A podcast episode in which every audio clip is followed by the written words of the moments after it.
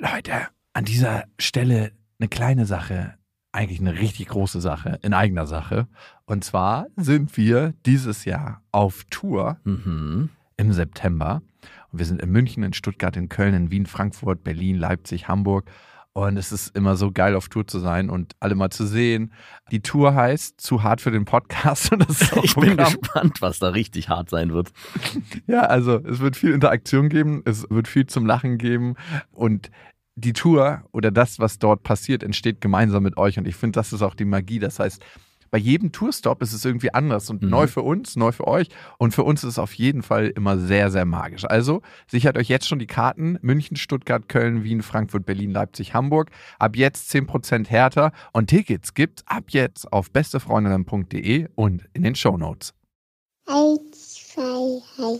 Ich habe, ich habe lieb.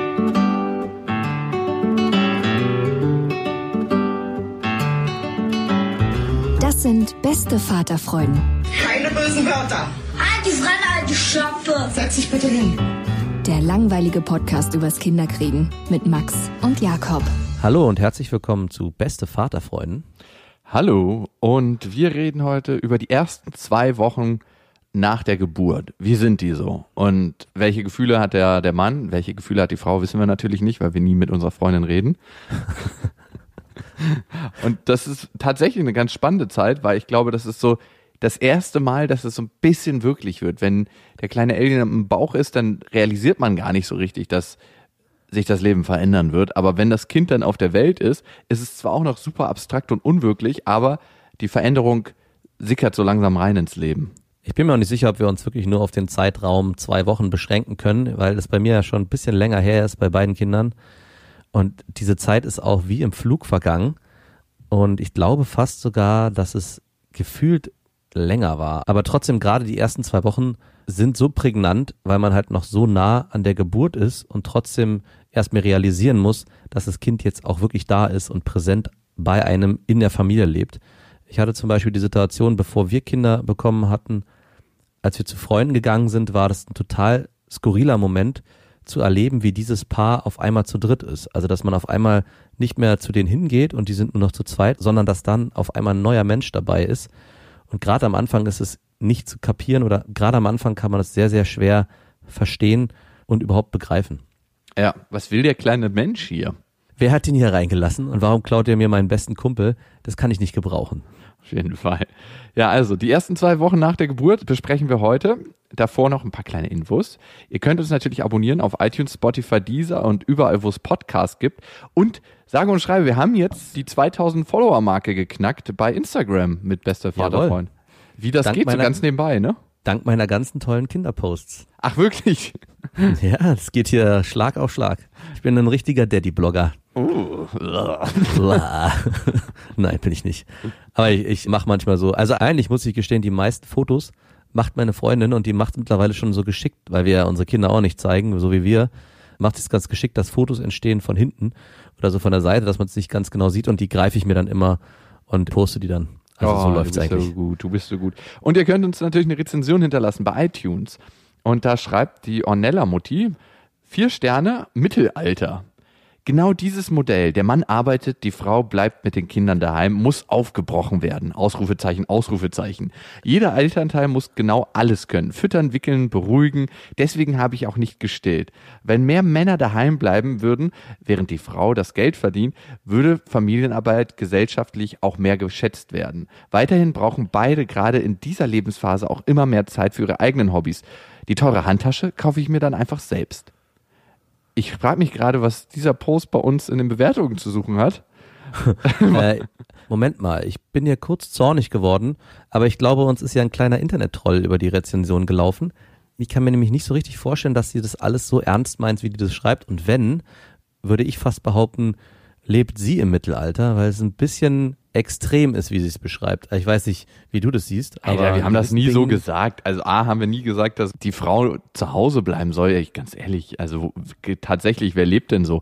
Ich finde, manche Sachen ergeben sich einfach. Fertig. als Begründung dafür sagt sie, Deswegen habe ich nicht gestillt. Und ich glaube, mit eins der schlimmsten Dinge, die man seinem Säugling antun kann, wenn es nicht klappt, dann klappt es nicht und dann ist auch alles gut. Aber wenn es klappt, ist, glaube ich, das Beste, was die Mutter dem Neugeborenen geben kann, ist es Muttermilch. Ja.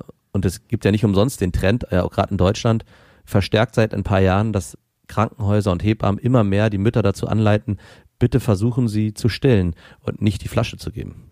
Mhm. Und auch dieses getrennte Modell, ich glaube, das ergibt sich, man, man spricht darüber, wer bleibt zuerst zu Hause und dann ergibt sich das und äh, fertig. Also ich finde, man muss da immer gar nicht so einen riesen Aufriss machen.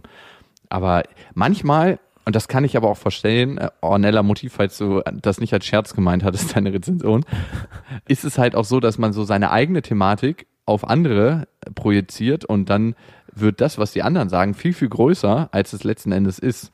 Also wenn ich dann mal so einen kleinen Macho-Kommentar abgebe, dann ist das immer so, oh Gott, das hat er jetzt nicht wirklich gesagt. Aber ich bin trotzdem Verfechter davon, dass die Mutter, wenn das in dem Modell gut passt, gerade das erste halbe Jahr, meiner Meinung nach, das bessere Elternteil ist. So böse sich's anhört, aber es ist nicht umsonst so, dass die Natur sich das so ausgedacht hat, dass die Mutter das Baby füttert über den eigenen Körper und auch die Nähe gibt am Anfang. Ich glaube wirklich daran, dass der Mann für diesen ersten Prozess nicht geschaffen wurde. Und natürlich geht es auch. Also man kann das Modell auch anders fahren und es ist auch absolut modern in unserer heutigen Zeit, dass der Mann zu Hause bleibt. Und es wird auch genauso funktionieren. Aber ich glaube, die Natur hat sich ein bisschen anders gedacht. Und jetzt zum Hauptthema. Die ersten zwei Wochen nach der Geburt. Kannst du dich noch das erste Mal daran erinnern, dass du deine Tochter gesehen hast? Ja, kann ich sehr genau. Meine Tochter war ja auch ein Spontan oder ein Notkaiserschnitt, wie man so schön sagt. Und ich habe sie daher auch als erstes auf den Arm bekommen. Also bevor ich sie auf den Arm bekommen habe, wurde sie mir eigentlich geklaut, kann man wirklich sagen, von der Hebamme, die gesagt hat, Moment, wir müssen sie erstmal nach hinten schleppen, die nehmen ja die Kinder erstmal weg. Und austauschen. ja, genau. Ach, sie hatten ein Mädchen, äh, ich komme gleich wieder. The Baby Memory. Und da wurde es halt erstmal sauber gemacht und abgewischt und gewogen und geguckt, ob alles gut ist. Und dann wurde es mir gebracht. Und ich war dann der Erste, der es auf dem Arm hatte und habe es dann meiner Freundin so an den Kopf gereicht, damit sie es auch sehen kann. Wir sind natürlich auch beide sofort in Tränen ausgebrochen, weil wir aufgrund dieses Notkaiserschnitts auch extrem aufgewühlt waren. Mein erster Eindruck von dem Baby war, ich habe natürlich dran gerochen und dachte, das riecht so wie so ein schönes Stück Fleisch. Also man sagt ja, mhm. Babys sollen so toll riechen, aber ich hatte am Anfang eher das Gefühl, ah ja, rohes Fleisch, so riecht mein Kind. Ist ja auch kein Wunder, kommt aus dem Mutterleib der Frau, wonach soll es auch sonst riechen? Ja, und vor allem bei einem Kaiserschnitt ist es ja, glaube ich, noch mal ein bisschen blutiger und Blut riecht ja nach Eisen. Und gerade dieses Blut, was da drin ist, und wenn man mal am Mutterkuchen gerochen hat, der riecht auch krass nach Eisen. Also hast du das gemacht? Ja, ich habe sogar ein Stück abgeschnitten vom Mutterkuchen. Das soll man ja machen, damit sich alles schneller rückbildet. Ich habe da ein Stück von abgeschnitten und habe das meiner Freundin zum Essen gegeben. ja, genau. Doch, ohne Witz. Wirklich?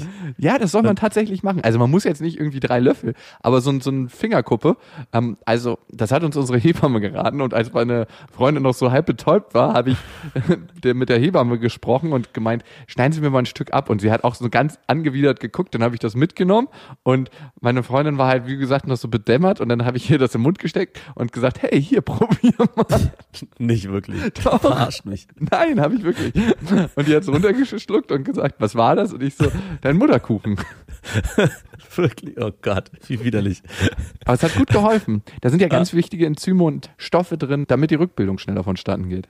Wir haben ja auch so lauter Gruselgeschichten gehört, dass manche die mit nach Hause nehmen und einfrieren und dann. Die ist, bei uns, in, die ist bei uns in der Gefriertour. ja, genau, ich wollte gerade sagen, wahrscheinlich ist sie bei euch noch und die wird immer noch so ins Essen so mit beigemengt. Hier, Schatz, noch was Gutes für dich. Ach, was ist denn da drin? Ach, es ist nur Rührei mit ein bisschen Kartoffeln und Speck. Damit kann man auch den Löwenzahn-Babybrei pimpen. Was hat sie denn dazu gesagt, als sie das dann runtergeschluckt hat? Die war so unter der Geburt, dass die gar nichts dazu gesagt hat. Die hat danach kurz mal mit dem Gesicht gezuckt und dann war auch wieder gut. Okay. Aber die wusste ja, dass wir das vorhatten. Also, Ach so, ja. Also ihr habt es vorher besprochen. Die Hebamme hatte es einmal gesagt und meinte, das wäre gut. Und meine Freundin meinte so, sie wüsste noch nicht, ob sie das zu eklig fände, die Vorstellung. Und dann dachte ich mir, okay, wenn es nur die Vorstellung ist, dann kann ich ja das ja so machen, dass sie das schnell isst und dann hat sie diese Vorstellung gar nicht. Und hast du auch ein Stück gegessen? Nein. Warum, Warum hast du dich? Ich meine, man geteiltes Leid ist halbes Leid. Ja, aber bei mir bringt das ja jetzt nichts. Bei mir soll sich mein Penis zurückbilden oder was? Wäre vielleicht gar nicht schlecht. Auf jeden Fall. So in der Nachblutungsphase, wenn der Penis des Mannes sich zurückbildet, dass man nicht wieder auf Angriff gehen kann. Übrigens dazu, ich habe mich gefragt, und es gibt ja so Familien, die kriegen zack, zack, zack, gleich nachdem das Kind geboren ist, wieder ein Kind. Und ich frage mich, was machen die dann? Auch wenn der Nachfluss noch rauskommt, dann schwimmen die so gegen den Strom, schlafen mit der Frau und setzen da ihren Laich ab? Oder wie läuft das ab? Weil mir ist das unklar, wie man gleich nach der Geburt wieder miteinander schläft, damit noch ein neues Kind entsteht. Und dazu, mein Vater hat ja zwei Brüder, die sind 13 Monate nach ihm gekommen. Das sind Zwillinge. Also oh Gott. ey, krasse Horrorvorstellung. Aber da muss ich auch noch mal das, was meine Oma da geleistet hat, ganz anders anerkennen, weil man denkt so, ja, drei Kinder ist ja ganz gemütlich, aber drei Jungs, die 13 Monate auseinander sind nur, also das ist unglaublich. Das ist sozusagen, das, das sind die Olympischen Spiele des Kinderkriegens. Auf jeden Fall. Aber wir haben auch eine Hörermail bekommen, die uns darüber informiert hat, dass nach der Geburt der Testosteronspiegel des Mannes sinkt für eine gewisse Zeit, damit er halt nicht gleich wieder losrennt und andere Weibchen begattet. Sinnvoll ist das. Wir haben später auch noch eine Hörermail von unserem Disco-Papa. Also da kann man sehen, dass nach zehn Jahren Kindern der Testosteronspiegel wieder steigt. Ich habe mich auch gewundert, warum ich nach der Geburt so müde war. Ich dachte, nur weil es so anstrengend war, bei uns hat es ja 36 Stunden gedauert, aber nein, mein Testosteronspiegel ist direkt gesunken. Als ich die Plazenta meiner Freundin in den Mund gesteckt habe, zur Strafe ist mein Testosteronspiegel Ja, gesunken. Aber dafür fallen mir jetzt auch bis ans Ende meiner Tage keine Haare aus. Das ist auch gut. Aber ich wollte nochmal auf den Punkt zurückkommen, den du gesagt hast, dass man wahrnimmt, wie heftig eigentlich die Geburt und die Kindererziehung auch für die eigenen Eltern sein muss. Also vor allem die eigene Mutter. Du hast jetzt deine Oma verglichen, aber mir ist auch in dem Moment schlagartig klar geworden, was meine Mutter eigentlich auch geleistet hat, dass sie uns oder mich halt geboren hat und den ganzen Prozess danach. Also man wird nochmal bisschen dankbarer dafür, was die eigenen Eltern überhaupt geleistet haben in den ersten, ich weiß ja noch nicht, ich bin noch nicht so weit, aber ich würde mal behaupten, in den ersten zehn Jahren ist es halt auch einfach eine Menge Arbeit, die auf einen zukommt. Also ich bin deiner Mutter auch dankbar, dass sie dich äh, in dem Maße erzogen hat, wie sie das getan hat. Mama. Uh. Bei mir war es ähnlich wie bei dir. Mir wurde das Kind als erstes gereicht und man hat das Kind ja schon vorher auf dem Ultraschall gesehen, ne? Aber es ist eigentlich so, als ob man ein Auto bestellt, ohne eine Marke oder ein Modell anzusagen und sagt, hey, überrascht mich. Und dann kommt das Auto und du denkst, so, okay, das habe ich jetzt bestellt quasi. Und man weiß nicht, wie es aussieht. Und es ist auch ganz, ganz komisch, weil du weißt ja nicht, wie der Mix aus dir und deiner Freundin aussieht. Also du kannst ja nicht sagen, ihr kriegt jetzt die Ohren und die Augen und die Nase. Also bei uns ist es tatsächlich so, dass sie die Nase von meiner Freundin hat. Ich hatte so ein ganz kleines Dreieck als Baby. Sie hat so ein, so ein kleines Kartoffelnäschen. Also ganz, ganz Baby-like. So Baby habe ich noch nie eine Nase gesehen, wie sie die hat. Und die Ohren von mir, ich habe so einen rechtwinkligen Knick im Ohr, den hat sie auch. Und die Augen auch eher von mir. Ich habe ja sehr blaue Augen und die hat auch sehr, sehr blaue Augen. Aber Babys haben ja auch am Anfang immer eigentlich blaue Augen, es sei denn, sie haben dunkle Augen. Also sie hat leider von mir die Nase bekommen, die so ein bisschen platt ist und in der Mitte ist so ein leichter Höcker, was sehr schade ist. Meine Freundin hat eine weitaus schönere Nase als ich. Und ich habe mir dann aber auch von der Hebamme sagen lassen, dass dieses Platte am Anfang auch ganz normal ist. Weil die durch den Geburtskanal eigentlich gepresst werden, oder? Ne- Nein, weil das beim Stillen hilft, dass die Luft kriegen. Ah. Weil durch die platte Nase die Auflagefläche auf der Brust größer ist und sie besser Luft durch die Nasenlöcher bekommen, als wenn die so ein spitzes Ding haben, was sich in der Brust vergräbt. Ah, okay. Du, und deine Nase die kann ich dir nochmal brechen bei Gelegenheit, wenn du möchtest. Meine Okay. war ja schon einmal gebrochen. Ich habe so einen Aufwärtshaken beim Boxen abgekriegt. Und es war ziemlich unangenehm. Seitdem sieht's auch wieder besser aus. Nee, die ist tatsächlich, ne? Ich habe danach, ein Kumpel von mir war dabei und der ist der Arzt und der meinte, am besten jetzt gleich richten, sonst muss sie operiert werden. Dann habe ich halt mit beiden Daumen in die Nasenlöcher reingegriffen und quasi die wieder ins Lot gerichtet. Und meine Nase ist ja sehr, sehr gerade. Nur der Nasensteg unten, wenn du von unten reinkommst, ist schief. Ein bisschen. Also wenn du Ja. von unten reinguckst. Und der Arzt, dann war ich danach beim Röntgen und so, der meinte, ja, ist gebrochen, aber er hat es noch nicht gesehen, dass jemand die selbstständig so gerade gerichtet hat, die Nase. An dir ist auch so ein richtiger Schönheitschirurg verloren gegangen, ich merke das schon. Ja, voll. Also so, so ein Grobmotoriker, der das mit seinen Fäusten macht und ach, narkotisieren brauchen wir gar nicht. Der, der Patient kommt rein und man haut ihm so direkt eine, eine runter, wenn er ins Sprechzimmer kommt. So, jetzt haben wir die Basis geschaffen, dass wir die Nase wieder aufbauen können. Die Praxis heißt manuelles Richten. Manuelle Richtigkeit. Wird Ja, auch nicht von der Krankenkasse übernommen. Oder das ist eine Manufaktur. Manufaktur. Manufaktur. Manufaktur. Ah, ja, Schönheitsmanufaktur. Mhm. Und der kommt rein, du gibst ihm eine Kelle und dann sagt er, du, ich wollte mir eigentlich die Brüste straffen. Als Mann. Kann ja auch mal sein. Ja, bei mir wäre es notwendig. Auf jeden Fall. Okay. Was ich ganz erstaunlich finde, die ersten zwei Wochen nach der Geburt ist, natürlich A, dass du dich an dein Baby erstmal gewöhnen musst, aber auf einer anderen Seite ist es auch total natürlich.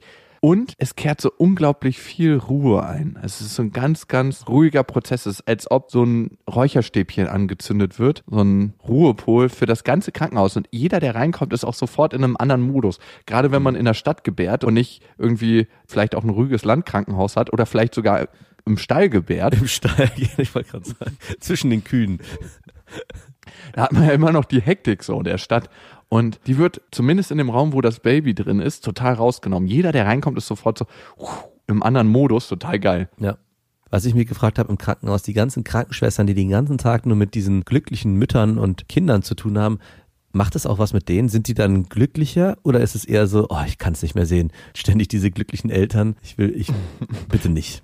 Also ich glaube, das ist eine Mischung aus, aber unsere Kinderkrankenschwestern waren alle total nett. Also eine war am Anfang so ein bisschen rabiat, das war, ich habe sie immer nur Tankstellen Sabine genannt, weil die hatte, glaube ich, nicht angeklebte Fingernägel, aber es hätte gut zu ihr gepasst, die dann so in drei Farben lackiert sind und mit so einem Diamantstein aufgeklebt, so eine Frau. Und dann so bicolores Haar, richtig radikal kurz geschnitten und so ein bisschen rafferer Gang, als ob die eine neue Hüfte eingesetzt bekommen hat. So eine Frau war das halt. Und die so, ah, was, noch eine Schachtel Kippen hier? Komm mal rauf. Kommt das mit auf die Rechnung von, vom Tanken? Und die auch immer, wenn die so meine Tochter hochgenommen hat, dachte ich so, das ist jetzt keine Stange Zigaretten, also bitte ein bisschen vorsichtig. Aber die war halt einfach geübt und hat das ein bisschen schneller gemacht. Und die ist dann richtig aufgetaut zum Schluss und hat dann immer ihre WhatsApp-Fotos mit uns geteilt, weil sie gemerkt hat, das ist das lustige Zimmer, wo sie da reinkommt. Wir Ah ja. Haben so ihren Humor getroffen, weil ich habe auch Sabine am Anfang ein bisschen aufs Korn genommen, aber sie hat das gut nehmen können.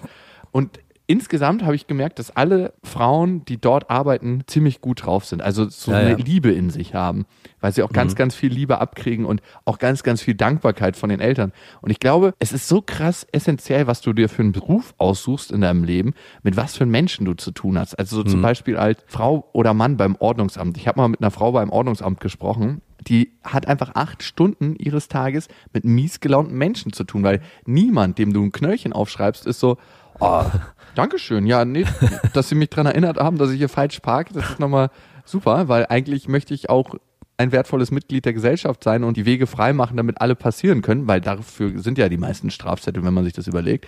Ich habe erst eine Frau getroffen beim Ordnungsamt, die mega, mega freundlich war. Ich habe gesagt, wir arbeiten hier gerade an einem Projekt und das ist das und das Projekt, also es ist ein wertvoller Teil für die Gesellschaft. Und sie meinte so, versteht sie total, sie geht jetzt einfach mal vorbei und sie kommt in vier Stunden hier wieder vorbei an der Stelle und auch dann, falls das Auto noch steht, wird sie es übersehen. Ah ja, Fand ich mega korrekt. auf jeden Fall. Sag ihre Dienstnummer bitte nicht, sonst verliert sie ihren Job. Ah, ich, das frage ich mich auch manchmal so. Manche Menschen denken so krass in ihren Strukturen, das merkst du auch immer wieder bei Polizisten, ne? Manche Polizisten sind so fucking eingeschränkt, wo ich mir denke, ey, ganz ehrlich, hier kann man das doch mal so auslegen, wie man es gerade braucht. ja, genau. Willkommen in der Anarchie. Nein, aber so, wo, wo man genau weiß, eigentlich tut das hier gar nicht Not gerade. Und manche Polizisten sind dann auch so mega freundlich, dass sie sagen, ja, okay, eigentlich wird hier niemandem gerade geschadet. Hier kann man auch mal ein Auge zudrücken und alle sind happy. Und irgendwie baut sich dann die Beziehung zur Polizei auch anders auf, wenn man merkt, okay, die entscheiden wirklich von Moment zu Moment. Wenn ich mit 40 km/h zu viel durch eine Baustelle kachel, kann ich gut verstehen, dass man da nicht ein Auge zudrücken kann. aber wenn ich zum Beispiel mal ein Fahrrad hinten im Kofferraum habe und das zwar gesichert ist, aber ich jetzt keinen roten Wimpel mir ans Auto hinten gehängt habe, weil das ein Zentimeter zu weit rausguckt, denke ich mir auch so, oh Gott, ey. Also, Ja, ist halt schon so, dass das Berufsfeld, was du dir suchst, dich auch natürlich prägt. Und ein Polizist, der eine bestimmte Struktur einfach leben muss und sich auch an Gesetze halten muss, der wird es auch in seinem Alltag leben und wird wahrscheinlich auch in seiner Persönlichkeit sehr, sehr ähnlich sein, weswegen das für mich auch kein Job gewesen wäre, weil ich halt auch der Meinung bin, man muss halt jede Situation und jeden Menschen auch immer individuell angucken und nach der Situation entscheiden. Und ich, das ist ja genau das, was du bei der Polizei halt nicht lernst und machen sollst, sondern du sollst dort immer Recht gelten lassen und wenn er sich halt nicht dran hält, dann muss er halt mit einer Strafe rechnen. Und das ist halt genau gegensätzlich von dem, wie ich eigentlich mein Leben lebe, dass man sich immer genau angucken muss, wie die Situationen gerade sind. Wer ist das wahre Arschloch? Und den suche ich mir raus und der kriegt das Knöllchen. Und der kriegt die Genau. Strafe. Also ich fände es auch ganz gut, wenn Polizisten mit individuellen Strafmaßen um sich werfen würden und dann auch so nebeneinander. Nein, nein, der ist ein bisschen jünger und der kommt aus einem anderen sozialen Umfeld und deswegen kriegt er eine bisschen geringere Strafe. Da kann im anderen sozialen Umfeld. Dann wirst du noch für dein soziales Umfeld abgestraft. Ich bitte dich. ja, natürlich. bitte nicht. Und wer war besonders freundlich und das kriegt er noch ein paar Punkte extra. In Flensburg. für deine miese Freundlichkeit. Aber es gibt ja solche Polizisten, muss man auch einfach sagen, die Ja. sind einfach total mega freundlich. Ich bin letztens in so einem kleinen Dorf gewesen und bin da nicht auf den Bürgersteig gegangen, weil der hat einfach aufgehört und dann hat so ein Hilfs-Sheriff angehalten, so ein Polizist, der war noch relativ jung, ich würde den mal Anfang 20 tippen und meinte zu mir so, ja, was wird denn das hier? Und ich so, erstmal, wie reden Sie mit mir? Was wird denn das hier? Also ich frage mich, in welche Richtung da die Ansprechhaltung geht. Und zweitens ist der Bürgersteig zu Ende. Ich laufe jetzt hier noch auf der Straße zu Ende, bis der Bürgersteig wieder anfängt. Fertig. Und dann hat er einfach nur so den Kopf geschüttelt und ist weitergefahren, weil er auch genau wusste, was soll er da machen. Und dieses auf Augenhöhe, da denke ich mir so, fucking, was nehmt ihr euch raus? Weißt du, man redet sich doch höflich an, oder? Ja, natürlich. Also, was Aber- wird denn das hier? Wie redet der denn mit mir? Ganz ehrlich. Also, will ich auch nicht zu scheiße klingen, aber äh, kann er gern mit jemand anders machen. Also, ich meine, letzten Endes, das darf man ja so nicht sagen, aber trägt ja die Gemeinschaft, also jeder, der Steuern zahlt, dazu bei, dass der Typ überhaupt bezahlt wird. Das ist ein toller Dienst, den Polizisten an der Gesellschaft leisten, aber es darf niemals so ein von oben herab sein, weil eigentlich Nee. ist das ein Service, der für unsere Bürger da ist. Ein Sicherheitsservice und ein Service, der für Ordnung sorgt. Und genau in dieser Mentalität, finde ich, muss ein Polizist auch handeln. Eigentlich immer in ständiger Dankbarkeit. Ich würde Ihnen gern, ich würde Sie gern bitten, dass Sie den Bürgersteig Darf ich Sie hier. Sie hier noch ein Dank Stück dafür. mitnehmen? Eigentlich sollte die Polizei so ein genereller Taxiservice auch sein. Wenn man mich nach Hause kommt, Polizei rufen, Handhauch. Mhm. Äh, ach, guck mal, die blaue Leuchte leuchtet noch gar nicht. Die haben noch Platz frei. Ja. Naja, ich glaube auch viele Polizisten sind natürlich frustriert, weil die merken halt auch in bestimmten Berliner Bezirken, die machen immer wieder was, sacken die Leute ein, dann sind die eine Woche wieder da, machen genau das Gleiche. Also Stichwort Görlitzer Park, ich wohne ja genau beim Görlitzer Park, aber das ist ein anderes Thema, das gehört eigentlich nicht jetzt im beste So, wo- Vaterfreund. Ich wollte gerade fragen, wo sind wir eigentlich hier gelandet gerade? Wir müssen mal wieder zurück zum Thema kommen. Wo Ja. waren wir? Wir waren bei Ruhe und sind dann zu Polizisten gekommen. Und ich kann das mit dem Thema Ruhe absolut nachvollziehen. Bei uns war es ganz genauso, dass wir in dem ersten Moment noch im Krankenhaus, wir hatten ja so ein schönes Familienzimmer für drei, vier Tage. Ich glaube, drei Tage waren es insgesamt, was ich auch nur jedem empfehlen kann, der Kinder kriegt, wenn es eins gibt, weil die sind immer sehr begehrt und schnell ausgebucht. Weil nur dort hat man auch entsprechend Ruhe und kann sich als Familie erstmal bewegen. Und es ist nicht nur so, dass man einfach ein Kind bekommt und sich darum kümmern muss, man muss sich vor allem auch kennenlernen. Gegenseitig. Also die Eltern müssen das Kind kennenlernen, aber auch das Kind muss einen selber kennenlernen. Ich habe es mir auch so vorgestellt, naja, das ist jetzt geboren und weiß sofort, es gehört zu mir. Klar, es gibt ein Gefühl, was das Kind wahrscheinlich hat und auch man selber, aber trotzdem muss dieses Gefühl sich auch erstmal ausbreiten können und man muss sich aneinander auch erstmal gewöhnen und die Eigenarten auch von einem Baby kennenlernen. Und das kann man, glaube ich, auch sehr gut in dem Setting, wo man noch Hilfe bekommt von den Schwestern und den Hebammen, die im Krankenhaus arbeiten, dass man auch immer wieder, gerade am Anfang bei der ersten Geburt, Fragen stellen kann. Mhm. Hast du es auch so gemacht, dass du die ersten Tage keine parfümierten Sachen mehr benutzt hast? Also kein Deo, Ja. kein Parfüm? Ja, also sofort eigentlich. Es wurde uns auch gesagt, dass wir das vermeiden sollen. Hm, Das ist bei dir ja tödlich, ne? Ich benutze eh keins. Du Waldschrat. Alles für die Natürlichkeit. Und mein Bruder kam mit seiner Freundin vorbei am zweiten Tag und die sind beide auch so eine richtigen schönen Sprüher, also auch gerade die Freundin. Und die haben das Baby im Arm gehabt und wir haben es danach, als sie gegangen sind, dachten wir so, was riecht denn hier so komisch?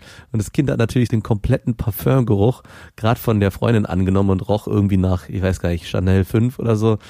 Nicht schön. und ich weiß auch nicht, es war bestimmt auch irritierend fürs Baby. Auf jeden Fall. Das kenne ich auch, so dass Leute, die so richtig eingemieselt sind, dann das Baby auf den Arm nehmen und das braucht erstmal so vier, fünf Stunden, bis sich danach akklimatisiert. Weil man riecht ja sein Kind auch so ganz besonders. Also, Ja. und ich glaube, dass das fast auch ein bisschen was Unterbewusstes, dass man es eigentlich nicht mehr riecht, aber man riecht es immer dann, wenn es anders riecht. Das ist so wie so ein Küken, was man einfach mal aus dem Nest genommen hat und kurz angetätschelt hat und wieder zurück. Wenn dann der Vogel zurückkommt, dann weiß er ganz genau, das Kind muss jetzt erstmal das Nest verlassen, das riecht anders. Aber da wir nur eins haben, können wir das Ist nicht einfach aus dem Nest schmeißen. Ich habe ja auch unsere Tochter immer die ganze Zeit auf dem Arm gehabt, weil sie am Anfang, glaube ich, erstmal so dieses Trauma, bin jetzt nicht mehr im schönsten Raum der Welt. Und übrigens, da finde ich, ist so eine krasse Parallele zum Film Matrix. Kennst du ja noch, ne? Wo die in diesen Reagenzgläsern waren, die Menschen, ne? Und entweder aufgewacht sind und die Matrix durchbrochen haben oder ihr schönes Leben in den Reagenzgläsern gelebt haben. Und ich finde, da haben die Wachowski-Brüder so ein geiles Bild gezeichnet, weil so ist es ja eigentlich auch für ein Baby, in diesem Reagenzglas zu leben aber halt viel, viel schöner mit natürlich mit so ganz flexiblen Wänden. Und das ist der wärmste und schönste und tollste Ort der Welt. Und bei meiner Tochter hat man gemerkt, dass sie sich erstmal an diesen neuen Zustand, dass sie aus der Matrix rausgebrochen ist, gewöhnen musste und ganz, ganz viel Körpernähe gebraucht hat. Und da meine Freundin sie noch nicht tragen konnte und sie wollte genau diese Körpernähe Bewegung und Körpernähe hatte ich sie die ganze Zeit eigentlich auf dem Arm in diesem berühmten Fliegergriff oder wie auch von Fachmännern genannt wird, Entlastungsgriff. Da hat man so den Arm unter dem Baby und greift es quasi an einem Bein, Ja. hat eigentlich die Handfläche an den Geschlechtsorganen. also am Anfang war es auch ein bisschen komisch, diesen Griff nackt zu machen, weil irgendwie gab es da Berührungsängste. Er ist auch ganz krass am Anfang, fand ich auch, ne, dass man erstmal gucken muss, man muss erst lernen, dass es eine Natürlichkeit hat, ne, dass es überhaupt nichts Befremdliches ist, das muss man erstmal begreifen. Ja, auf jeden Fall. Also medial kriegt man das ja total abgewöhnt, so dass ich habe auch am Anfang mich nicht getraut. Meiner Tochter, man muss ab und zu mal mit so einem kleinen Bibo Wattestäbchen, das in Öl getränkt ist, da unten die Kacke aus der Mumu machen, dass das auch was Normales ist. Und ich habe das am Anfang immer meine Freundin machen lassen und mittlerweile traue ich mich das auch. Ja. Die kleinen Brocken da raus zu schießen wie beim Minigolf. Boah, schönes Bild. Schön in Öl, kleck, kleck, kleck und dann schlipp, schlipp, schlipp. Danach noch als Wattestäbchen für meine Ohren und dann ist alles gut. Und die Krankenschwester Sabine meinte einfach, warten, du erziehst hier auf jeden Fall ein Schreikind. Du musst das Kind auch mal dran gewöhnen, dass es ohne Körperkontakt ist. Und ich so, ja Sabine, vielleicht, aber ich habe das so ein bisschen umschifft dann mit Sabine und meinte einfach, ja, vielleicht Sabine, stimmt das, aber irgendwo habe ich sie jetzt gerade einfach ganz neu und will sie einfach die ganze Zeit auf dem Arm haben. Ich wollte da nicht die Diskussion starten von wegen die ersten drei Jahre Bindung und die Kinderkrankenschwester da anfechten, weil ich dachte, Sabine, klär das mal an einer anderen Tankstelle. Genau. Und um da direkt mal anzuschließen an dieses Bindungsthema, wir sind ja dann auch nach dem Krankenhaus nach drei Tagen nach Hause gegangen und dort geht's halt genauso weiter. Wir haben die erste Zeit, ich glaube die ersten zwei Wochen waren es halt genau, wirklich nichts anderes gemacht, als mit unserer Tochter auf der Couch zu liegen, auch keinen Fernseher und nichts angehabt und nur die Zeit zu genießen. Sie hat die meiste Zeit entweder bei mir oder bei meiner Freundin auf der Brust gelegen und es war einfach so schön und fast schon ein Raum und Ort ohne Zeit. Nur Instagram und Facebook. Nur Instagram und Facebook. Nein, auch nicht mal das Handy in der Hand. Man mag es kaum glauben. Und im Nachhinein muss ich sagen, beim zweiten Kind haben wir es dann erstens natürlich nicht so machen können, weil wir schon eins hatten. Das lässt es gar nicht zu. Und zweitens muss ich auch sagen, ein bisschen bereue ich das schon. Es war, also es stimmt nicht ganz, ich bereue es nicht, aber es hat natürlich dazu geführt, dass unsere Tochter unglaubliche Schwierigkeiten hatte, dann alleine zu liegen, weil wir sie natürlich von Anfang an, wie du es gerade beschrieben hast, immer bei uns ganz nah dran hatten. Und es ein langer Prozess war, sie dann dazu entwöhnen, im eigenen Bett und halt auch alleine zu schlafen. Wer weiß, vielleicht hätte sie die Probleme sowieso gehabt, auch wenn ihr sie die ganze Zeit auf dem Arm gehabt hättet. Aber man kann es tatsächlich nicht wissen und vorhersagen. Also das ist ein guter Einwand. Man kann am Ende eh nicht sagen, war es richtig oder war es falsch, weil man sich halt immer so verhält, wie man selber glaubt, dass es der richtige Weg ist. ja, und man macht halt einfach viele Fehler auf dem Weg. Oder man weiß ja immer zum Glück nicht, ob es ein Fehler war. Ja. Aber es gibt natürlich viele Sachen, wo man im Nachhinein vielleicht auch mal sagt, hätte man mal so oder hätte man mal so. Genauso wie es bei den eigenen Eltern wahrscheinlich Sachen gibt, wo man sich gewünscht hätte, er hätte der mal ein bisschen anders. Aber am Ende versuchte mal jeder sein Bestes zu geben und solange besser möglich ist, ist gut nicht gut genug. Hattet ihr denn am Anfang viel Besuch oder habt ihr euch da zurückgehalten? Wir hatten am Anfang tatsächlich erstmal wenig Besuch. Du hast mir das ja kurz gesagt. Eher weniger Besuch ist mehr. Und ich glaube, die erste, die tatsächlich angeklopft hatte, war meine große Schwester, da die selber zwei Kinder hatte, ist oder hat, ist immer sofort richtig Alarm, wenn die da ist. Ne? Und dann Kinder sind ja dann auch so, dass sie das Baby dann erstmal antatschen wollen, was ich auch verstehen kann, was ich auch völlig in Ordnung finde. Ich meine, das sind ja ihre Cousinen. Und Aber die sind auch immer, dass sie den Ausknopf von dem Kind immer so, da, so ganz gefährlich darüber st- streichen. Ne? Die Fontanelle, ein Kind hat so eine weiche Stelle am Kopf. Wenn man mit dem Finger ein bisschen doller reindrücken würde, darum nenne ich das mal Ausknopf, das Kind sofort ausschaltet, weil da gibt's keine Schicht, die das Hirn dann schützt. Das ist, damit sich der Kopf dementsprechend verformen kann im, im Geburtskanal und natürlich, weil der Schädel am Anfang sehr, sehr stark wächst. Ja, ja, genau. Also wir hatten in der ersten zwei Wochen, ich habe auf meinen eigenen Rat selber nicht gehört, weil ich den natürlich mir selber noch nicht geben konnte. Leider etwas viel Besuch. Wir wollten das Kind viel zeigen, beziehungsweise wollten es viele auch sehen. Deswegen hatten wir auch am Krankenhaus klar die eigenen Eltern und die Eltern meiner Freundin und dann aber auch zu Hause bei uns fast jeden Tag zumindest eine Person oder zwei, was erstmal gar nicht so viel klingt, wenn der Tag eigentlich so 12, 14 Stunden hat.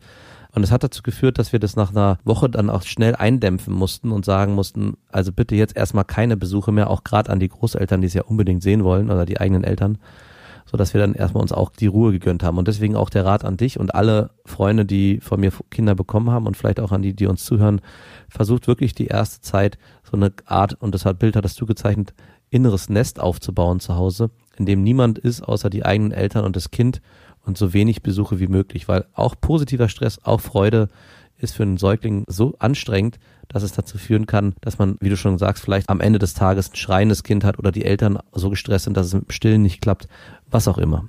Mhm. Man weiß es natürlich nicht. Und als erstes war dann die Schwester von meiner Freundin da und für die war es auch ein richtig heiliger Moment. Und jetzt mittlerweile ist sie ja drei Monate alt und da denke ich mir, ja, jetzt dürfen alle sie auf den Arm nehmen. Natürlich gucke ich immer gerade, ob es passt für sie. Wenn sie eh gerade unruhig ist, dann nicht. Aber wenn sie gerade freudig ist und also ich übergib die dann nicht einfach so, sondern guck erstmal, dass sie so ein bisschen Kontakt aufbauen und dann können die auch Freunde, Family natürlich alle auf den Arm nehmen, weil ich will, dass sie weiß, dass es alle Menschen erstmal gut mit ihr meinen und dass sie sich so an Menschen einfach im Allgemeinen gewöhnt und nicht so ein super behütetes Kind wird, was sofort, also ein sehr behütetes Kind und dass sie nicht so ein Kind wird, was nur an der Mutter rumgluckt oder nur am Vater, sondern dass sie ja mutig wird und einfach merkt, dass andere Menschen es gut mit ihr meinen und dann mit anderen Menschen Kontakt aufbaut und dass sie einfach die Menschen positiv sieht. Und ich könnte mir vorstellen, dass das so der erste Schritt ist, dass die Eltern nicht überprotektiv sind, sondern dass das Kind die Armreise nach Jerusalem schon früh anfängt. Natürlich nicht, ohne ein Auge darauf zu haben und zu gucken, ob es dem Kind gut geht. Und um das Thema abzuschließen, ich finde, die ersten zwei Wochen sind auf jeden Fall sehr, sehr heilig. Sie haben was sehr, sehr Reines, sie haben was sehr, sehr Ruhiges und vor allem was sehr, sehr Schönes. Sind aber auch teilweise sehr angstbesetzt, weil man immer Angst hat, was falsch zu machen. Also ich weiß noch genau, bei uns war es bei so Kleinigkeiten wie Wickeln, Anziehen, das erste Mal baden. Das waren alles so aufregende Momente, wo man immer das Gefühl hatte, um Gottes Willen, ich will das Kind nicht kaputt machen. Beim ersten Kind hatte ich zumindest das Gefühl, immer man macht irgendwas falsch. Beim zweiten ist es so, Fließbandarbeit. es ist wie Fließbandarbeit und auch ich gerade als Vater bin so grob, wenn jemand so grob mit meinem ersten Kind umgegangen wäre, hätte ich gesagt, sag mal, willst du mich eigentlich verarschen, so kannst du doch nicht mit meinem Kind umgehen. Aber vielleicht liegt es auch daran, dass mein zweites Kind ein Junge ist und ich das Bedürfnis habe, der muss von Anfang an gleich spüren. Oh, der Arme, ey. Sexuelle Sozialisierung, Gendersozialisierung, ich glaube Das Leben ist ein bisschen rougher und hier wird mal ein bisschen härter angefasst. Der Arme. Und du wunderst dich über Stereotype, okay, alles klar. vielleicht. Das dachte ich auch schon dabei. Kommen wir zu unseren Hörermails. Ihr könnt uns schreiben an beste@bestefreundinnen.de, wenn ihr ein Thema habt und wenn es in Vaterfreuden auftauchen soll oder wenn es das Thema Vaterfreuden betrifft, dann schreibt gerne auch Vaterfreuden in den Betreff. Und uns hat der Mario geschrieben. Hallo ihr zwei. Ich mache es kurz. Meine Heimat ist in Berlin. Ich arbeite in Frankfurt am Main. Ich bin verheiratet, habe zwei Kinder, die ich echt toll finde. Aber ihr vermutet es wahrscheinlich schon, mit meiner Frau läuft es nicht wirklich so, wie man sich eine funktionierende Beziehung vorstellt. Ich hole mir meinen Ausgleich alle paar Wochen in meiner Heimatstadt und mache die Clubs unsicher. Ich habe dabei richtig viel Spaß und wenn ich am Sonntag dann wieder zurückfahre, frage ich mich immer, ob das sein muss. Irgendwann haben meine Frau und ich mal gesprochen, dass wir wieder zurück nach Berlin ziehen. Aber jetzt ist davon nicht mehr die Rede. Ich habe es immer noch vor, aber ich glaube sie einfach nicht. Sie fühlt sich dort wohl, ich aber nicht. Ich meine, wenn ich in Berlin bin, dann fühle ich mich irgendwie frei und ich würde eigentlich alles dafür tun, wieder dort zu sein. Die Clubbesuche machen echt Spaß und wenn ich es wollte, würde ich dort auch jedes Mal jemanden kennenlernen. Okay, vielleicht nicht jedes Mal. Ich bin jetzt schon knapp über 40, würde mich aber selbst von meinem Gemüt her als Anfang 30 bezeichnen. Habe halt noch viel Spaß an diesen Dingen und spiele mit dem Gedanken, jemand anderes kennenzulernen. Das geht jetzt schon seit einigen Jahren so. Was meint ihr? Soll ich das so weitermachen oder einen Schlussstrich ziehen? Ich meine, ich kenne meine jetzige Frau schon viele, viele Jahre und es wäre ein echter Schritt. Vielleicht habt ihr einen heißen Tipp für mich, der mich aus meiner kleinen Krise herausholt. Liebe Grüße, Mario. Wie alt sind seine Kinder oder sein Kind? Hm, Das schreibt er nicht, aber vielleicht schon aus der drei Jahre Phase raus, dass sie diese Bindung. Dass sie ja schon eigentlich ausziehen können. nee, das schreibt er tatsächlich nicht. Es geht jetzt vornehmlich um ihn und seine Frau. Mario, ich glaube, diese Situation, die du beschreibst, die kennen mehr oder weniger ausgeprägt fast alle Männer. Also dieses, ich habe eine Familie, aber ich will mich trotzdem noch frei und unabhängig fühlen. Diese Dualität, ich bin ein Wolf, der ab und zu mal in den Wald gehen muss und einsam sein muss oder in anderen Kontexten sein muss oder ich bin auch der Familienmensch und liebe meine Kinder. In dieser Spannung stecken Männer, glaube ich, grundsätzlich. Die Frage ist, ist Berlin, ne, wie du es beschreibst, Zufluchtsort und würde dieser Zufluchtsort eigentlich auch kaputt gehen, wenn du mit deiner Familie hierher ziehen würdest und nicht mehr dieses, ich bin jetzt 500 Kilometer von zu Hause weg, bin in meiner Heimatstadt, bin hier mit meinen Kumpels, bin hier in meinen Clubs. Diesen Charme würde die eigene Stadt verlieren, wenn du dort mit deiner Familie wohnst. Da glaube ich ziemlich fest dran. Also sei dir dessen bewusst, dass wenn du dahin ziehst, dass sich auch der Blick auf deine Heimat nochmal wieder verändert. Und was ich ganz wichtig finde zu gucken, und das ist ja auch ein Thema bei mir in meiner Beziehung, wie ist die Beziehung zu deiner Frau und inwieweit fließt du auch aus der Beziehung und hältst diesen Zustand, wie er jetzt ist, nicht so richtig aus, musst deine Batterie quasi wieder aufladen außerhalb, damit du mit einer vollen Batterie diesen Zustand, der eigentlich nicht so super angenehm ist für dich, aushältst. Und was kannst du da für dich modifizieren? Und es klingt jetzt vielleicht ein bisschen komisch, weil ich bin mit einer Freundin ja nicht so lange zusammen wie du und habe auch noch nicht so die Jahre der Routine. Aber ich lese gerade ein Buch, was sehr, sehr spannend ist dazu und ich fange an, das anzuwenden und ich merke, dass sich ein paar Bereiche einfach entspannt haben. Frauen werden manchmal richtig, richtig unangenehm. Also wirklich so richtig grumpy und eigentlich unerträglich. Und du fragst dich, ist das die Frau, die ich da mal am Anfang kennengelernt und gedatet habe? Weil die einfach so wesensverändert ist in manchen Punkten. Ich glaube, manche Punkte verändern sich einfach bei einer Frau in dem Moment, wo sie Kinder kriegt, aber manche Punkte verändern sich bei einer Frau auch, wenn sie nicht die Liebe und die Aufmerksamkeit kriegt, die sie eigentlich für sich braucht. Und man kann das natürlich nicht erzwingen. Man denkt sich so, ach Mann, ey, die Alte soll mal ruhig sein. Ich, ich bin doch schon für alles zuständig und mach das und bring das Geld nach Hause und bla bla bla bla bla bla. Aber am Ende kann es genau die Liebe sein, die du ihr gibst, die sie gar nicht verstehen kann. Das Buch heißt Die fünf Sprachen der Liebe.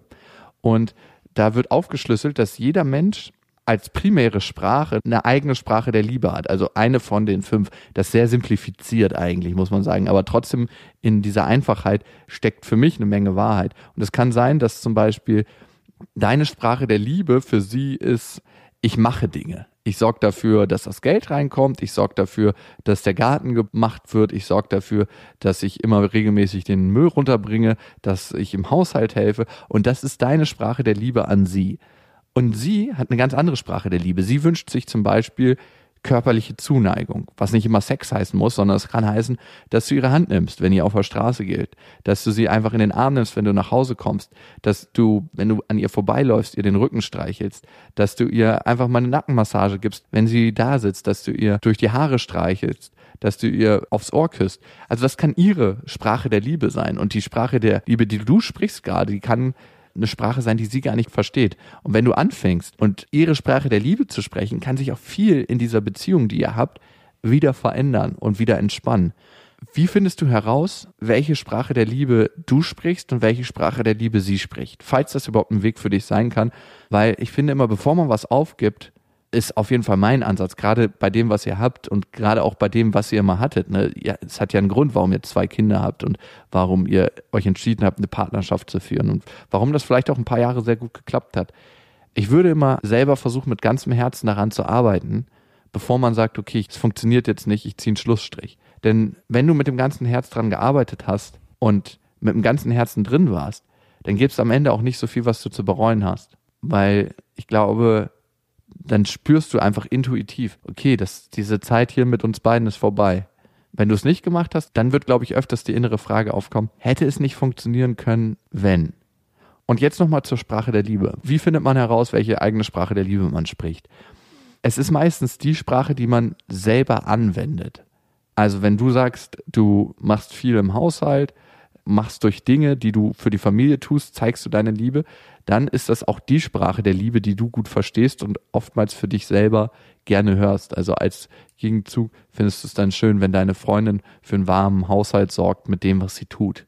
Wenn du sie viel berührst und das schön findest, dann kann es auch sein, dass umgekehrt das deine Sprache der Liebe ist, die du gerne empfangen würdest. Das ist ein sehr komplexes Thema, was man einfach mal ausprobieren kann, finde ich, und guckt, wie man damit fährt. Und am Anfang muss man sich da ein bisschen überwinden. Also ich kenne es von mir, dass ich jetzt damit angefangen habe und wir hatten ein richtig, richtig krass schönes Wochenende. Es kann jetzt auch Zufall sein, aber wir haben uns kein einziges Mal gestritten, was, was eine Besonderheit ist bei uns beiden. Und man nimmt diese kleinen Sachen, die einem in der Beziehung immer stressen. Kennst du das auch, Max? Ja. Dass manche Sachen der Frau einen unglaublich stressen, dass man sich denkt so, fuck it, ey, warum fängst du jetzt mit diesem Thema an? Es war doch bis eben gerade alles gut und dann haust du das raus. Das ist so krass unnötig und das hält man viel besser aus, beziehungsweise das kann man eher als einen relativ neutralen Kommentar sehen, wenn die Basis mehr Fundament bekommt und die bekommt mehr Fundament durch Liebe. Also Jakob hat natürlich recht mit allem, was er hier gerade von sich gegeben hat. Was mir dabei noch aufgefallen ist und was mich ein bisschen stört an der Mail, dass du die ganze Thematik loslöst von deiner Familie. Also du hast für dich entschieden, ich habe ein Problem, beziehungsweise ich möchte was ändern und benennst die beiden Lebenswelten. Es gibt an der einen Stelle die Familie und es gibt an der anderen Stelle mein Bedürfnis, Party zu machen und vielleicht auch eine andere Frau kennenzulernen. Also diese beiden Sachen sind eigentlich auch nicht vereinbar. Es sei denn, deine Freundin oder Frau ist eine sehr offene Person und sagt, du sollst deinen Spaß haben, bitte mach, was du willst. Hauptsache, wir können weiter als Familie zusammenbleiben, bevor ich jetzt erstmal nicht ausgehe. Und das führt am Ende dazu, dass natürlich die ganze Sache so einen egoistischen Charakter bekommt, aus meiner Sicht. Also wo bleibt an dieser Stelle deine Frau und wo bleibt vor allem deine Kinder? Du musst, glaube ich, für dich entscheiden, welche Lebenswelt ist für dich am Ende wichtiger. Willst du ein vollwertiges Mitglied deiner Familie sein und ein verantwortungsvoller Vater deiner Kinder?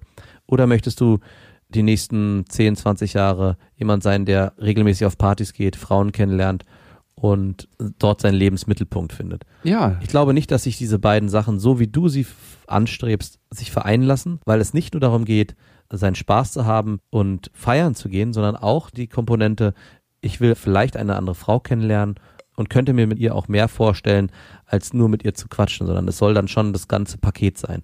Weißt du, was ich mir gerade wünsche? Was denn? Dass die Moralkeule, die du gerade geschwungen hast, sich zu einem gläsernen Streppon formt und dir richtig schön deine Puperze vergoldet. Also ich verstehe natürlich schon, dass dieses Bedürfnis, also wenn die so lange zusammen sind und er jetzt das Bedürfnis hat zu sagen, ich will noch mal was anderes in meinem Leben. Ja, Mann, ey, welcher Mann vorbei. hat das nicht?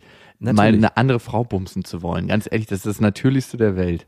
Aber den Wunsch im Kopf zu haben und den Gedanken konkret auszuleben, sind nochmal zwei verschiedene Paar Schuhe. Und ich finde schon, dass ich dort in dem Punkt die Moralkeule schwingen kann, indem ich sage, er muss sich entscheiden. Ich sage ja nicht, du, du, du, lass das, sondern er muss für sich entscheiden, welchen Weg er gehen will. Ja, aber da war schon so viel Wertung drin bei dir gerade. Möchtest du ein guter und verantwortungsvoller Vater Ja. sein? Variante A. Oder möchtest du der Scheißficker sein, der Party macht? So, das sind nicht die zwei Schwarz-Weiß-Antworten, die es gibt in dieser Situation. Also wie würdest du denn den grauen Mittelweg finden zwischen ein verantwortungsbewusster Familienvater mit zwei Kindern und partymachender, frauenfickender Löwe? Also für mich wäre es zum Beispiel eine Variante, er trennt sich von seiner Frau, weil er merkt, die Liebe ist nicht mehr da. Und darum meinte ich auch die fünf Sprachen der Liebe, weil ich glaube, man sollte Und da muss ich kurz einschränken, das wäre genau die Schwarz-Weiß-Variante. Das ist ja was, was ich sage. In dem Moment, wo du eine Trennung ansprichst, hast du doch genau das geschaffen. Nein, du Dass du testest erst- doch erstmal vorher. Alter, hast du mir nicht zugehört? Nein, du testest erstmal vorher, wie ist die Liebe noch da und wie kann ich Liebe zurück in unsere Partnerschaft bringen? Und wie verändert sich das Bedürfnis dann auch, andere Frauen bumsen zu wollen? Und das ist doch gerade der Kernpunkt. Und wenn ich das nicht wirklich aus ganzem Herzen probiert habe, finde ich, ist eine Trennung viel zu überstürzt. Und darum finde ich, sollte man erstmal den Weg gehen, wie kann ich an der Partnerschaft arbeiten? Mit einer Paartherapie? Wie kann ich gucken, dass sich die Liebe wieder zurückentwickelt in unsere Partnerschaft? Weil die war ja mal da, sonst hätte man ja nicht zwei Kinder gezeugt. Bei einem Kind ist es vielleicht noch was anderes, aber bei zwei Kindern, die zeugt man nicht, wenn nicht viel Liebe in der Beziehung ist. Und das andere ist dann, wenn man merkt, man kriegt das einfach nicht hin über Jahre, dann muss man noch nicht zusammenbleiben. Was ist das denn das? Und man ist Das sage ich doch gar nicht. Man ist auch kein verantwortungsloser Vater, wenn man seine Frau verlässt oder wenn man sich trennt. Weil Ich finde, das hat nichts mit der Liebe zu seinen Kindern zu tun. Also nein, das sehe ich auch nicht so, aber wenn du die Frage so konkret stellst, was soll ich tun? Soll ich, so wie du es beschreibst, also du Jakob, schlägst du einen Weg vor. Wie kann ich da hinkommen? Entweder der verantwortungsvolle Familienvater in der Beziehung mit der Frau zu sein oder der verantwortungsvolle Vater in der Trennung zu der Frau zu sein. Da gehe ich absolut mit. Was er aber in der Mail beschreibt, ist ja davon etwas losgelöst, weil er von uns den Rat hören will, was soll ich tun? Also soll ich mich trotzdem mit anderen Frauen treffen und hinter dem Rücken meiner Frau oder soll ich die Lüge meines jetzigen Lebens weiterleben? Und das meine ich einfach nur, dass er an dem Punkt Verantwortung für sich selbst übernehmen soll. Und da gehe ich mit dir mit, dass du sagst, ein Weg ist nochmal zu gucken, ob die Liebe zu seiner jetzigen Frau sich in irgendeiner Form reaktivieren lässt, über die fünf Sprachen der Liebe als Beispiel, oder ob er für sich sagen muss, nein, das geht nicht. Aber dann bin ich der Meinung, als verantwortungsvolle erwachsene Person muss er zumindestens die Sache offenlegen. Genau. Und nicht, das ist eigentlich der Kernpunkt, um den es mir geht. Da schwinge ich nur den die Moralkeule. den hatte ich gerade gar nicht gehört, als du den so formuliert hast. Mhm, doch, doch, der schwang nee, da aber nee, mit. nee, nee. Ja, die schwangen mit vielleicht in deinen Gedanken, aber nicht formuliert. Also wirklich. Ich dachte gerade, nur weil du mal Bock hast, eine andere Frau zu ficken, musst du jetzt hier nicht bei ihm äh, den Kercher überstülpen. Ich glaube, du hast mir einfach nicht zugehört. Ich wurde einfach nur so zornig, als du gerade angefangen hast, die Moralkeule rauszuholen, weil die schwingt natürlich auch in meine Richtung, dass ich gedacht habe, ey, lass die stecken, ey. Also ich wollte nämlich gerade sagen, eigentlich war der ganze Monolog, den du vorher geführt hast, da ging es immer mehr um dich und ich dachte, schön, wie er sich das alles hier zurechtlegt mit den fünf Sprachen der Liebe. Und als ich dann hier mit der Moralkeule rauskam, hast du dich eigentlich persönlich angegriffen gefühlt, weil du in deinem Monolog ja schon bei dir warst und ich dann direkt auf dich eigentlich geantwortet habe und nicht mehr auf Mario. Okay, ich habe dich jetzt auch am Ende verstanden. Also er soll sich entscheiden. Entweder findet er einen Weg, in Beziehung mit seiner Frau zu gehen und vielleicht auch die Beziehung wieder neu aufleben zu lassen und dort eine Beziehung zu leben, die von Herzen ist, oder er sagt, ey, das geht für mich nicht mehr und dann bumst sich andere Frauen, aber die Ehrlichkeit ist dabei wichtig und die Kommunikation Genau. mit seiner Partnerin. Genau. Ja, das kann ich auch unterschreiben, mein lieber moralkeulender, schwingender Max. Danke. Du klingst wirklich wie ein alter Mann, wenn du so redest. Ich klinge wie die verbitterte alte Frau, die dann alleine zu Hause gelassen wurde. Ich würde ihn gerne verstehen, aber er hätte ja wenigstens ehrlich zu mir sein können. Okay, kommen wir zur nächsten. Hey, ich habe zwei Fragen an euch als Vater. Ich bin 24 in einer zweijährigen Beziehung und mir noch sehr unsicher, ob ich die Verantwortung für ein Kind je tragen möchte. Vor einem Jahr habe ich mal für drei Tage einen Freund unterstützt, der sich um ein Kleinkind von Verwandten gekümmert hat, während diesem Urlaub waren. Am Anfang habe ich überwiegend den Haushalt erledigt, während sich mein Freund mit dem Kleinen beschäftigt hat. Später bin ich dann auch etwas aufgetaut, war aber trotzdem total unsicher im Umgang mit dem Kind. Am Ende der drei Tage habe ich darüber nachgedacht, wie das Leben von dem Kleinen wohl weiter verlaufen wird. Der vollkommen absurde Gedanke, dass ihm irgendetwas Furchtbares geschehen könnte, hat mich dabei so aus der Bahn geworfen, dass ich weinen musste. Bis heute denke ich oft an die Tage, total verrückt eigentlich. Ich fand die Erfahrung, welches Gefühl solche fremden Kinder in mir auslösen, sehr, sehr überraschend. Ich habe das Gefühl, damit überhaupt nicht umgehen zu können. Vor allem, wenn die Gefühle beim eigenen Kind noch hundertmal stärker sein könnten. Wie schafft man es als Elternteil mit dieser übertriebenen Sorge um euer Kind und um seine Zukunft umzugehen? Habt ihr sowas überhaupt? Oder ist man als Vater so im Alltagsstress, dass man über sowas gar nicht nachdenkt? Also diese Frage, dass man ständig Angst hat, dass seinen Kindern was passiert, die kann ich verneinen. Ich glaube aber, das hat ein bisschen auch damit zu tun, was man selber für ein Mensch ist und welche Einstellung man zum Leben hat. Wenn man eher jemand ist, der ständig Angst hat davor, dass einem was passieren könnte oder dass irgendwie morgen die ganze Welt untergeht oder dass man seinen Job verliert oder dass man krank wird vielleicht auch. Ich glaube, das führt dazu, dass man auch in seine Kinder genau sowas reindichtet. Ich selber habe ja mal angesprochen, dass es bei meiner Tochter mal die Situation gab, dass sie eventuell einen Herzfehler hätte haben können. Und in dieser Situation war ich natürlich genau auch ängstlich darüber, was kann passieren. Muss sie operiert werden, stirbt sie vielleicht.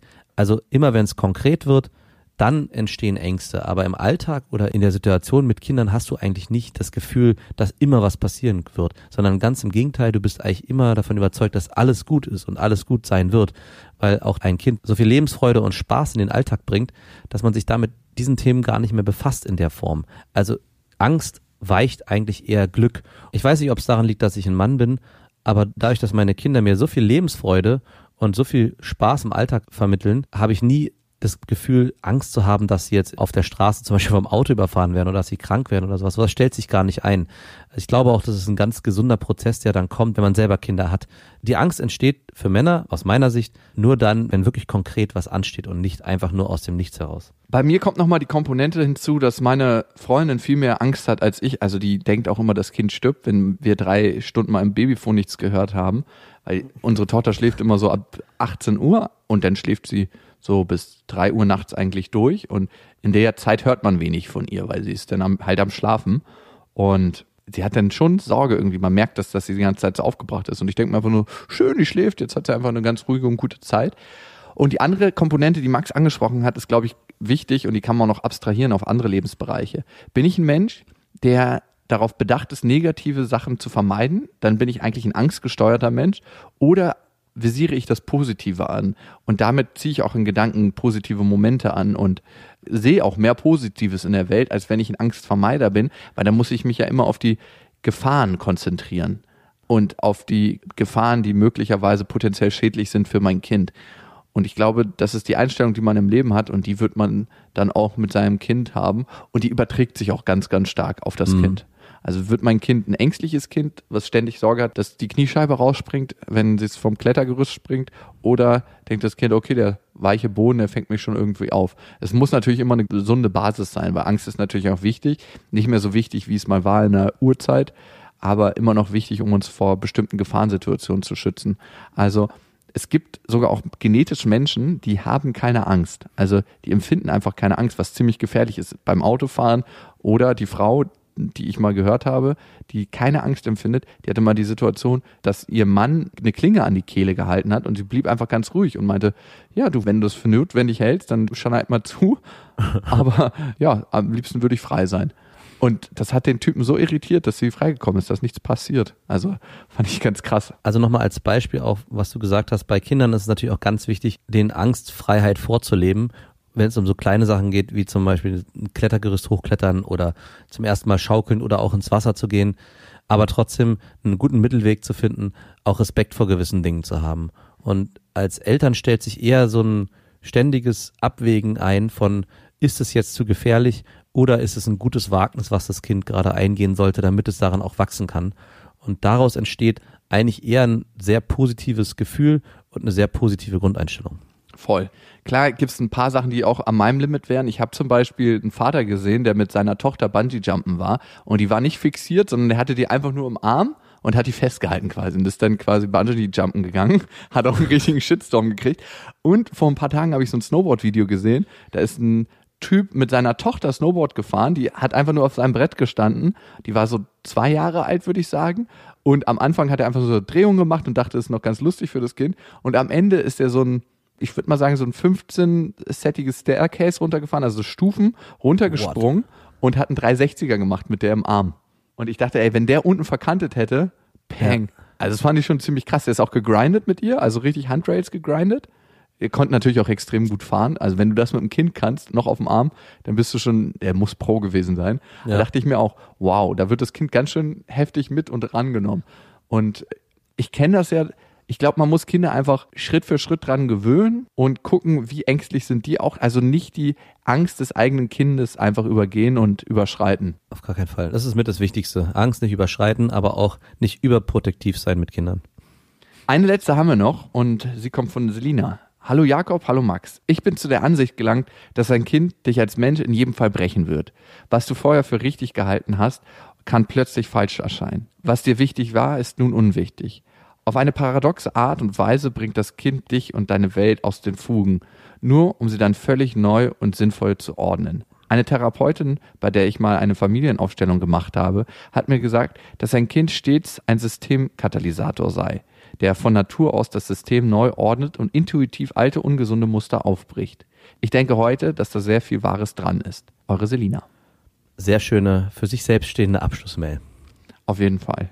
Wir freuen uns natürlich auch über eure Mails an beste.bestefreundinnen.de. Schreibt ihr gern Vaterfreundinnen betreff, dann wissen wir auch genau Bescheid. Nicht lesen, nein, Quatsch, dann wissen wir Bescheid, dass die für diesen Podcast gedacht ist. Wir freuen uns sehr, wenn wir euch sehen auf dem Festival. Das wird es am 28.07., also am 28. Juli geben in Potsdam bei Berlin. Und da gibt es die besten Freundinnen und besten Vaterfreunden und ganz, ganz viele coole andere Podcasts. Mehr Infos dazu auf auf-die-ohren.com. Und in diesem Sinne, Ihr wisst ja, es gibt kein richtig oder falsch. Erziehung ist einfach anders. Macht's gut. Das waren Beste Vaterfreuden mit Max und Jakob. Jetzt auf iTunes, Spotify, Deezer und YouTube. Der 7-One-Audio-Podcast-Tipp. Hallo, ich bin Lynn. Und ich bin Leo. Ihr kennt uns vielleicht schon vom True Crime Podcast Mord auf Ex. Eigentlich sprechen wir da ja jede Woche über Verbrechen. Aber da gibt es ja noch ein anderes Thema, das die Menschen und uns schon immer fasziniert hat. Die Liebe. Krasse Geschichten, die wirklich passiert sind. Bonnie und Clyde zum Beispiel. Cleopatra und Caesar Oder Diana und Charles. oder halt Camilla. Liebe gibt's bei True Love aber auch nicht nur im klassischen Sinne. Es geht auch um Familie, um die Liebe zum Beruf oder sich selbst oder Freundschaft. Am besten sind ja auch eh die Filme, wo dann am Ende steht, nach einer wahren Begebenheit. Das sind so Geschichten, die kannst du dir eigentlich gar nicht ausdenken. Ja. Und das gibt's jetzt eben als Podcast. Und das Ganze heißt True Love. Ja, der Name sagt's eigentlich schon. Aus True Crime wird True Love. Krasse Geschichten, Plot-Twist und verrückte Protagonisten. Es ist also in anderen Worten ein Podcast für alle, die True Crime hassen, aber auch für alle, die True Crime lieben. Macht euch bereit für ein neues Podcast-Genre, True Love. Oh, ich kann es gar nicht abwarten, euch die Geschichte zu erzählen von zum Beispiel dem Jungen, der nach seiner Mutter gesucht hat. Jahrelang, auch wenn ich wahrscheinlich dabei heulen werde. Oder die Geschichte von Sissy. Also der Film ist nichts dagegen. Ab dem 20. Oktober, überall wo es Podcasts gibt, True Love. Echte Geschichten, wahre Liebe. Voller Werbespruch, oder? Ja, aber es ist ja auch schön. Der Podcast macht ja glücklich. Ja, deswegen jetzt am besten direkt abonnieren.